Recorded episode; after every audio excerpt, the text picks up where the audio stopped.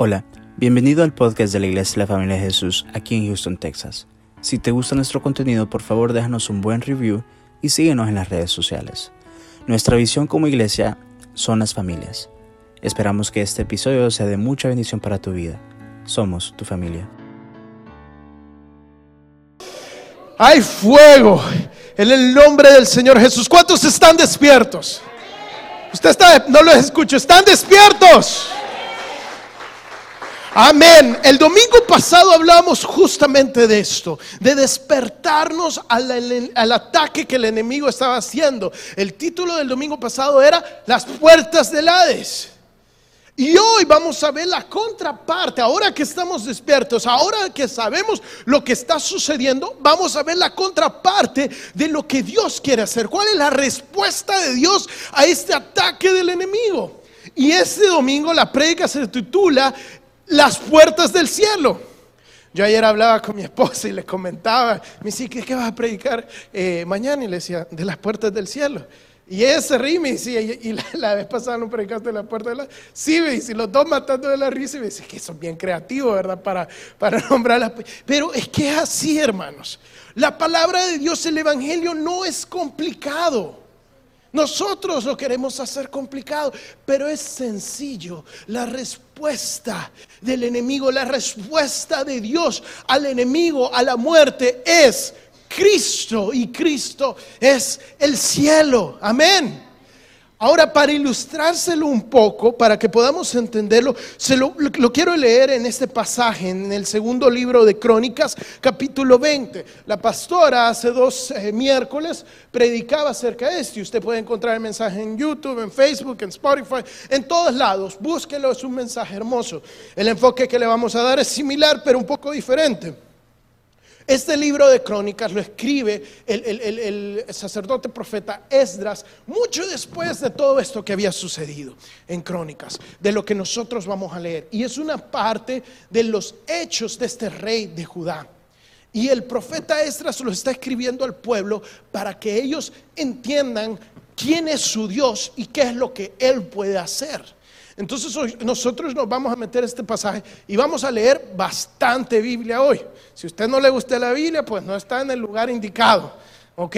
Y vamos a, para que podamos tomar un poco, y yo sé que a todos les gusta la Biblia, lo digo por decirlo, pero vamos a tomar un poco este pasaje para hacerlo vida entre nosotros. Vamos a leer del versículo 1 al 30, eso agárrese. ¿Ok? Dice, Josafat, uno de los mejores reyes de, Judá, está hablando después de todo lo, lo, que él había hecho. Dice, pasadas estas cosas, aconteció que los hijos de Moab, de Amón, y con ellos otro de los amonitas, vinieron contra Josafat a la guerra. Y acudieron algunos y dieron aviso a Josafat diciendo, contra ti viene una gran multitud del otro lado del mar y de Siria. Y aquí están en Hasesón, Tamar y en Gadi que es, que es en Gadi. Entonces él tuvo temor y Josafat se humilló su rostro y para consultar a Jehová e hizo progonar ayuno en toda Judá. Y se reunieron los de Judá para pedir socorro a Jehová. Y también de todas las ciudades y de todo Judá vinieron a pedir ayuda. Se levanta el enemigo en contra de Josafat, uno de los mejores reyes de Judá, y viene al ataque. Y no era cualquier enemigo, eran tres, más adelante lo vamos a leer, pero dice, eran la gente de Amón, de Moab y los hijos del monte de Seir. ¿sí? Estos, curiosamente, eran todos parientes de los judíos. Eh, eran descendientes de Saúl y descendientes de Ismael, que venían a atacarlos, pero era gente tan poderosa y tan fuerte que más adelante dice que cuando ellos salieron de Egipto, Dios le dijo a Moisés que no pasara por los territorios de ellos porque los iban a destruir. O sea, no era cualquier ejército. Eh, estábamos hablando de los montes del Seir, eran los edomitas. Esta era gente fuerte. Entonces, cuando él realiza que el ataque del enemigo viene en contra de él, se despierta. Ya esa parte le hicimos, ya nos dijeron, estamos bajo ataque. ¿Y qué hace a él? ¿Qué hace Josafat cuando le dicen, vienen en contra de ti? ¿Se humilla, adora a Dios, busca al Señor? No. ¿Qué es lo que hace? Dice que Josafat tuvo temor. Estamos hablando de, unos mejores, de los mejores reyes de Israel, pero tuvo temor, se llenó de miedo. Este era un hombre eh, que dice la palabra que era como eh, andaba en los caminos de David, era similar a David. Sin embargo, tuvo miedo. ¿Sabe usted que tener miedo no está tan mal a veces? Significa que somos humanos. El problema es cuando el miedo nos domina.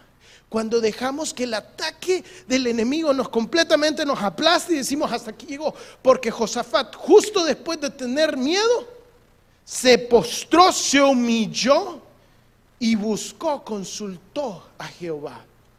Está bien tener miedo, pero inmediatamente tenemos que humillarnos. Yo creo que es un tiempo donde Dios se está levantando y nos ha estado preparando para esto sin saberlo, sin yo pensarlo, sin, sin tramarlo, Dios nos ha traído este punto. Nosotros hablábamos hace un par de domingos del arrepentimiento, ¿se acuerda del alfarero? de, dejar que Dios nos vuelva a hacer, de dejar que Dios tome el barro y, lo vuelva a hacer como, como Él quiera. Esa es la obra que Dios está haciendo en este momento, está queriendo humillarnos, trayéndonos al arrepentimiento. Y esa es la primera parte. En este tiempo Dios va a hacer cosas nuevas, pero tenemos que, tenemos que tener una estrategia para atacar al enemigo. Número uno es el arrepentimiento. Y número dos es lo que es lo que, que, Josafat hace, que es humillarse, aparte de humillarse, consultar a Jehová. Dice que consultó a Jehová, llamó a toda Judá y lo puso en ayuno.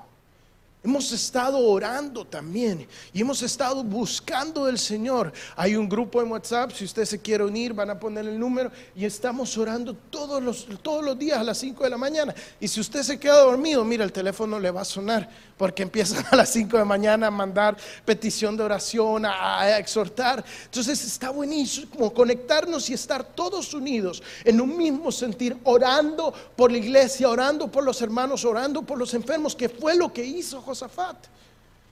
Entonces cuando ya estaban orando, Josafat se levanta y básicamente empieza a predicar y dice así, eh, y dijo, Jehová Dios de nuestros padres, ¿no eres tú Dios en los cielos y tienes dominio sobre todos los reinos de las naciones? ¿No está en tu mano tal fuerza y poder que no hay quien te resista? Dios nuestro, ¿no echaste tú los moradores de esta tierra delante de tu pueblo Israel y le diste la descendencia de Abraham, tu amigo, para siempre? Y ellos han habitado en ella y te han edificado en ella santuario a tu nombre, diciendo, si mal viniere sobre nosotros, o espada de castigo, pestilencia, o hambre, nos presentaremos delante de esta casa, delante de ti, porque tu nombre está en esta casa, y a causa de nuestras tribulaciones clamaremos a ti, y tú nos oirás y nos salvarás. Ahora pues, he aquí los, los hijos de Amón y de Moab y los del monte de Sir, cuya tierra no quisiste que pasase Israel cuando venía de, de, la tierra de Egipto, sino que se apartase y no los destruyese. He aquí ellos nos dan el pago, viniendo a arrojarnos de la heredad que nos diste en posesión. Oh Dios nuestro, este es Josafat hablando en frente de todo el pueblo. ¿Sí? Predicando básicamente y le dice, oh Dios nuestro, no lo, no, no lo juzgarás tú, porque nosotros, este era el líder, este era su general y venían a destruirlos. Todo el mundo estaba viéndolo a él diciendo, ¿qué, qué, qué vamos a hacer? Y dice, en nosotros no hay fuerza para tan gran multitud que viene contra nosotros. Ni sabemos qué hacer. Imagínense qué esperanza que el líder que tenía que tener la solución del problema le diga, no sabemos qué hacer. Y nos volvemos nuestros ojos a ti. Y toda Judá estaba en pie delante de Jehová con sus niños, sus mujeres y sus hijos. Amén. So, se levanta Josafat y empieza a orar, empieza a clamar y básicamente a dar un mensaje al pueblo. Y este mensaje tenía el propósito de recordarles quién era Dios y de dónde Dios los había sacado. Les decía, yo los saqué de Egipto. Tú fuiste quien nos sacaste de Egipto. Nos sacaste de la esclavitud y nos trajiste esta tierra y nos diste esta tierra por heredad. Desalojaste a las personas que estaban aquí y nos las entregaste. Os diste victoria. Porque le estaba recordando de quién era su Dios y qué podía ser su Dios. Sí, muchos de aquí sabemos quién es Dios. Hemos visto entre nosotros los milagros que Dios ha hecho en nuestra vida. Hemos visto la sanidad que Dios te ha dado a tu vida, a muchos de nuestros hermanos, porque tenemos un Dios vivo que sana. Y así como lo hizo ayer, lo está haciendo hoy. Él tiene el control de esta pandemia. Él tiene el control del COVID. Él tiene el control del cáncer. Muchos de nosotros venimos acá con nuestros matrimonios destruidos, tal vez con nuestra vida en un desorden completo, completamente nuestros hijos separados, peleados con nosotros, nuestras esposas o esposos separados, peleados, y Dios ha restaurado tu familia porque Él tiene el poder de restaurar y de reparar lo que parecía imposible. Ese es nuestro Dios. Lo hemos visto tú y yo con nuestros ojos y Él lo va a volver a hacer su iglesia. Ese Dios que se movió en nuestro Padre Espiritual todavía se mueve y no depende de un hombre para moverse. Y te digo como lo dijo Josafat, que Dios nos va a librar. Y al igual que Josafat, yo le soy sincero, hermanos. Yo no tengo fuerza. Pastor Miguel no tiene fuerza. Mi mamá no tiene fuerza. Ninguno acá. Y no sabemos qué hacer pero nos volvemos nuestros ojos a Cristo. El autor y consumador de nuestra fe, en quien está nuestra esperanza y de dónde viene nuestro socorro. En Él tenemos los ojos puestos y Él va a abrir el camino. Él nos va a dar instrucción y nos va a guiar por su Espíritu Santo. Y mire lo que dice, mire lo que le dice Dios. Responde Dios a través del profeta.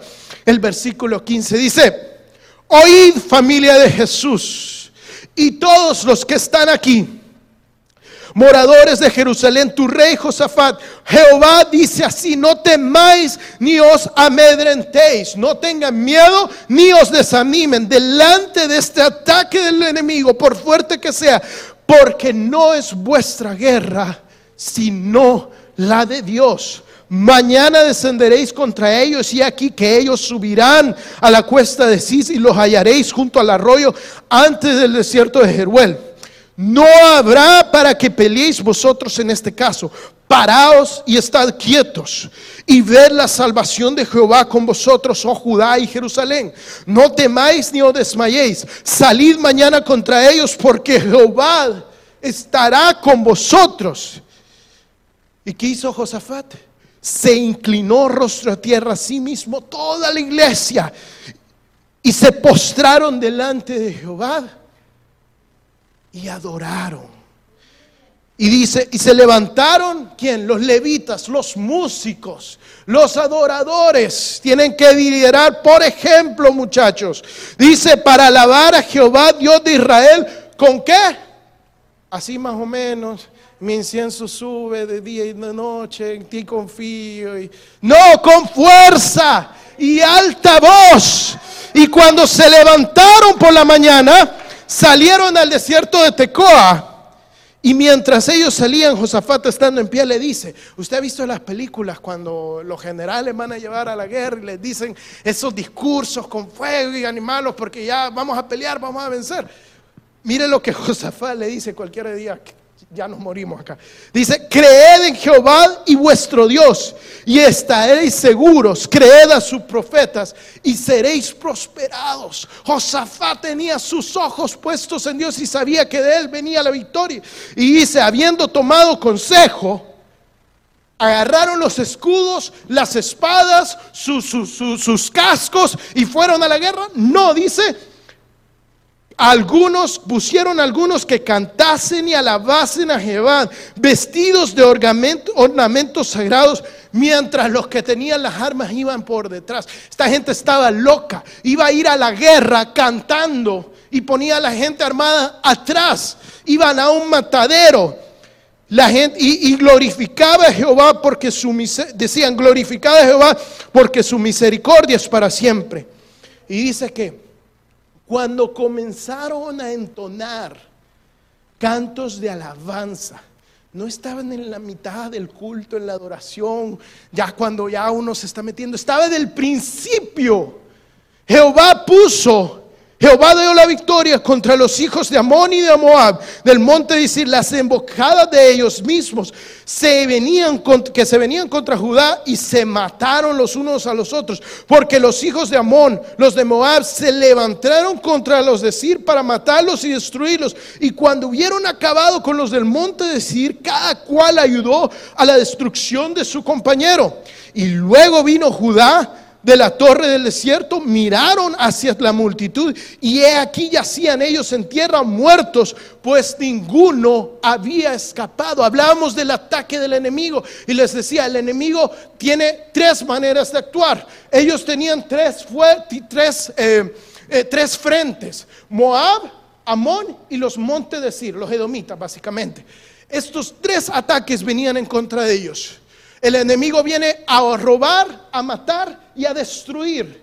Y entre Amón y Moab mataron a, los del monte de Sir y después Amón y Moab se destruyeron entre sí. El ataque que el enemigo tenía en contra de nosotros, él, solo, la muerte ataca el robo y después el robo ataca la muerte y él solo se destruye cuando nosotros alabamos, cuando nosotros adoramos. Y mira acá, cuando usted está enfocado en Cristo, cuando usted está metido en Cristo, mire lo que sucede.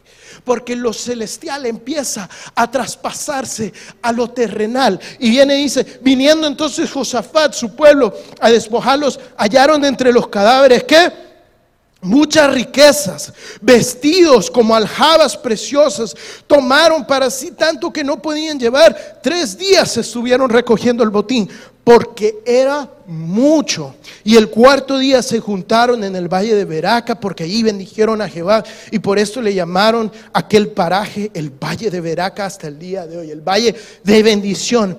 Y todo Judá y Jerusalén y, Josafat a la cabeza de ellos volvieron a regresar a Jerusalén gozosos, porque Jehová les había dado gozo librándolo de sus enemigos, y vinieron a Jerusalén con salterio, con arpas y con trompetas a la casa de Jehová y el pavor de Dios cayó sobre todos los reinos de aquella tierra cuando oyeron que Jehová había peleado contra los enemigos de Israel. Y el reino de Josafat tuvo paz porque su Dios le dio paz en todas partes. Cuando nosotros adoramos al Señor, cuando nosotros alabamos al Señor, hay victoria, hermano. En la adoración y en la alabanza hay victoria.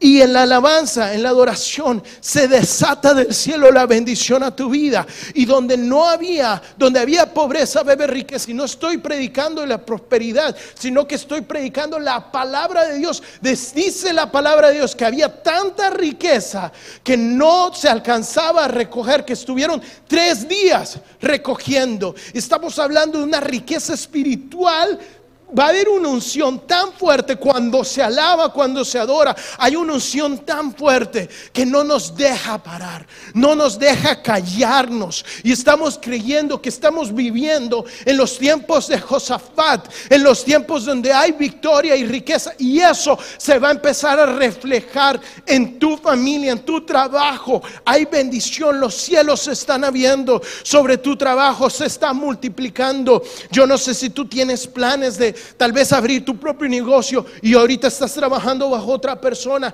El Señor te va a dar la estrategia para irte por tu propia cuenta. El Señor va a hacer eso. Si tú tal vez...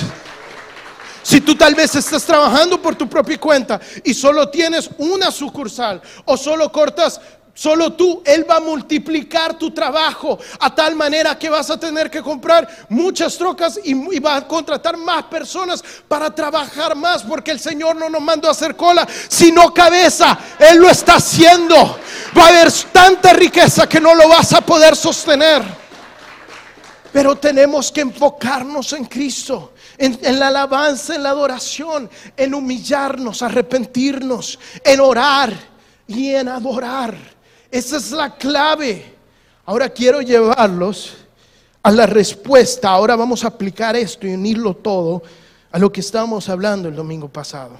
Vamos a Mateo, capítulo 16, y vamos a leer eh, del versículo 13 al versículo 19. Dice así. Este es el pasaje que ya habíamos leído, parte del pasaje, donde eh, eh, Jesús le está preguntando quién dicen que soy.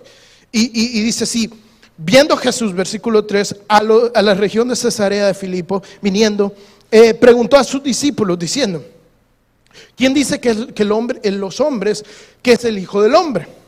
Y dijeron, unos dicen que Juan el Bautista, otro que Elías, otro que Jeremías, otro que, alguno de los profetas. Y Jesús se dijo, Jesús te dice esta mañana, pero ¿quién soy yo para ti? Y Pedro le responde, tú eres Cristo, el Hijo del Dios viviente.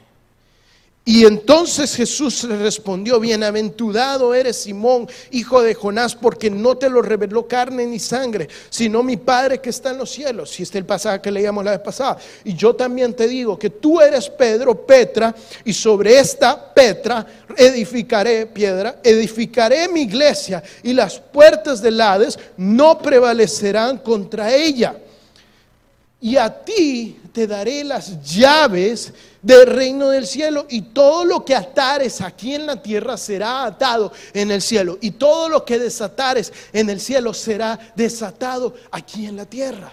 Mire, mucha gente se confunde y piensa que Pedro va a estar, cuando uno, cuando uno llega al cielo, que Pedro va a estar en la puerta y le va a pasar lista y le dice, ok, sí te dejo entrar porque yo tengo las llaves. Y no, no, Pedro no es un portero. Esa no es la. Eh, hablábamos que el ataque del Hades, las puertas del Hades, era el ataque del enemigo cuando viene con todo. Y Jesús le dice, sobre esta declaración que tú has dicho, que Jesús, que Cristo es el Hijo de Dios, el que había de venir, el ungido, el Mesías, sobre esto estoy edificando mi iglesia. Y cuando el Hades venga, no va a prevalecer el ataque del enemigo porque yo te estoy dando la llave. Y la llave del reino de los cielos, de la puerta de los cielos, es la declaración que tú acabas de dar, que es Cristo. Cristo es la respuesta al ataque del enemigo. Cristo es nuestra defensa. Que pues diremos a esto, si Dios es con nosotros, ¿quién contra nosotros? Ni la muerte, ni, ni, ni, ni, ni los ángeles, ni principados ni potestades nos podrán separar del amor de Dios. Entonces, esta pregunta, si Dios es con nosotros, ¿quién contra nosotros? Incita a otra pregunta. Y dice, ok, ¿dónde está Dios entonces? Dios, ¿en dónde está, hermanos? En el cielo. Entonces, si Dios está en el cielo, ¿dónde está el cielo? Esa es la clave, ¿dónde está el cielo? Porque eh, malinterpretamos que Dios está muy lejos eh, en las nubes y, no es así. Dios, hay una esfera espiritual donde se mueve Dios y ese es el cielo. El reino de los cielos es donde Dios habita, donde Dios se mueve, donde Dios se manifiesta en su presencia. Desde el principio de la Biblia, usted puede agarrar este, este libro, leérselo de, de pe a pa, de principio a fin. Y lo único, la conclusión a la que usted va a llegar, que todo este libro está diseñado para demostrarnos que Dios quiere habitar con nosotros. Desde Adán y Eva en el huerto del Edén, Dios quería estar con ellos y fallan. Abraham, después Dios lo escoge para venir a morar con él y también su familia falla. El tabernáculo se trata de Dios queriendo habitar en medio de su pueblo, en medio del desierto y ellos fallan. El templo en me- con todos los reyes. Es Dios queriendo habitar con ellos y ellos fallan. Y por eso cuando Jesucristo viene, el mensaje de Jesucristo es, la hora es y ahora es que el reino de los cielos se ha acercado y está aquí porque Él es el reino de los cielos. Él es el que había de venir. Él es el que traía el reino de los cielos. Porque cuando tú aceptas a Cristo en tu corazón, Cristo entra a entrar en ti, el Dios viviente. Y ahora el cielo está en tu corazón. Y volvemos y decimos, Si Dios es con nosotros, ¿quién contra nosotros? ¿Dónde está Dios? Dios está en el cielo. ¿Dónde está el cielo? El cielo está en mi corazón.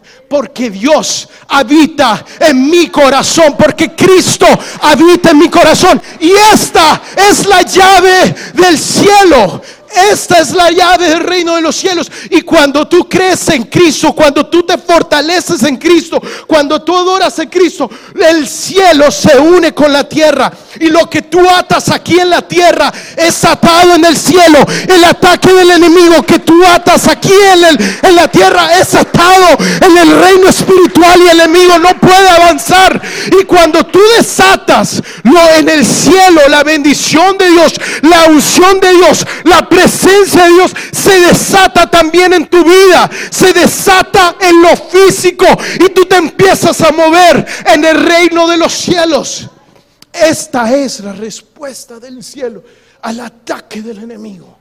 Nos levantamos, nos levantamos en busca de Cristo humillados, arrepentidos, orando día tras día sin cesar, adorando a Dios adorando a Cristo, declarando como lo hizo Pedro, que Él es nuestro Señor, que Él vive en nosotros y que nosotros ahora somos, eh, Dios habita en nosotros. Ahora lo que Dios no pudo hacer con Adán, con Eva, con el pueblo de Israel, en el tabernáculo y en el templo, ahora lo está haciendo en tu corazón. Él habita acá y tú tal vez vas a ser la única persona, la, única demostración de lo que es el cielo para muchos otros. Cuando tú caminas en tu trabajo, cuando tú te mueves en tu familia, con la gente que no viene a la iglesia, tú tienes que demostrarle que en tu corazón está el cielo. Tú tienes que vivir una vida de oración. Cuando viene en contra ti tu jefe a decirte, a, regañarte, a tal vez tratarte injustamente, tú das la otra mejilla y las personas no van a entender, pero tú vas a dar, esa va a ser tu oportunidad para explicarte que tu justicia está en Dios y que Él pelea por ti y contra ti. No va a haber pelea para que tú pelees. Hermano, todo esto se basa en la adoración. Y muchas veces se basa en Cristo, pero en, la adoración a Cristo. Muchas veces no entendemos. Miren, el arrepentirse, el humillarse, eh, eh, es algo importante que lo tenemos que hacer, pero nadie te va a felicitar por eso. Porque eso es algo que tú la regaste y te tienes que arrepentir. El orar, que es bueno que estamos orando en las mañanas, que espiritual que lo estamos haciendo. Pero lo que estamos haciendo es pidiendo. O sea, vivimos pidiendo y está bien, hay que hacerlo porque confiamos en el Señor. en cierta manera es adoración porque le estamos diciendo, solo dependo de ti. Pero el adorar es darle a Dios. Esa oportunidad donde verdaderamente le podemos dar a Dios. Y cuando entendemos la adoración, entendemos que eso es lo único que se va a hacer en el cielo. 24 horas, los 7 días de la semana, los 365 días del año, vamos a estar adorando. O cuando nosotros adoramos aquí en la tierra, estamos haciendo lo que vamos a hacer en el cielo. Y el cielo viene aquí en la tierra en medio de la oración. Por eso es que en medio de la oración, las emboscadas del enemigo se confunden, el ataque del enemigo y hay victoria. Cuando tú entiendes la adoración, entiendes que en la adoración hay sanidad. En la adoración hay milagros ocurren, se sanan los enfermos, se van los demonios con la adoración cuando tú levantas el nombre de Dios. Si yo te voy a invitar que nos pongamos de pie, voy a pedir a, a Jason si está ahí atrás vengan y, mi esposa también nos van a ayudar y vamos a adorar. Pero vamos a adorar como adoró Josafat. No más o menos, no así como que bueno, que tal vez y cantando. No, con todas las fuerzas, con todo tu corazón, con toda tu voz. Dándole gloria a Dios, dándole todo lo mejor a Dios.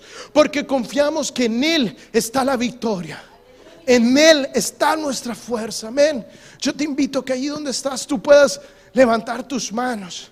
Y tú puedes decirle, Señor, te amo. Señor, tú eres todo para mí, Señor.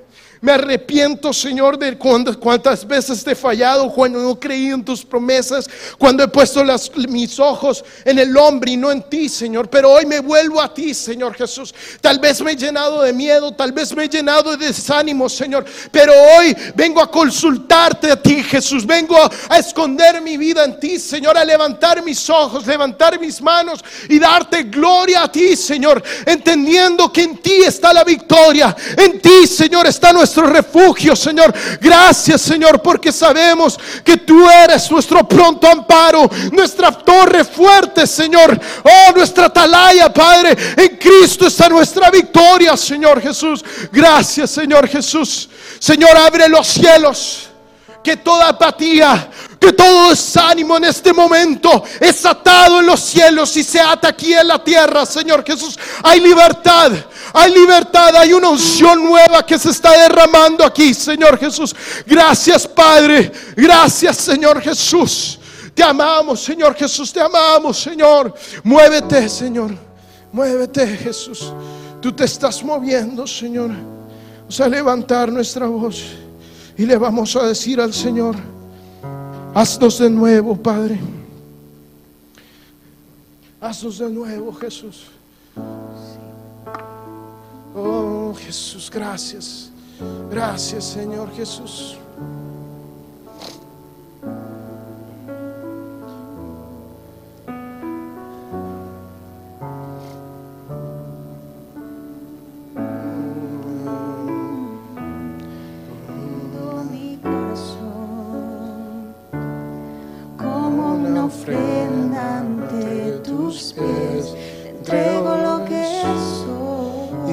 Señor.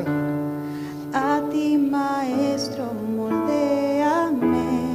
Yo soy el barro, Tú el alfarero.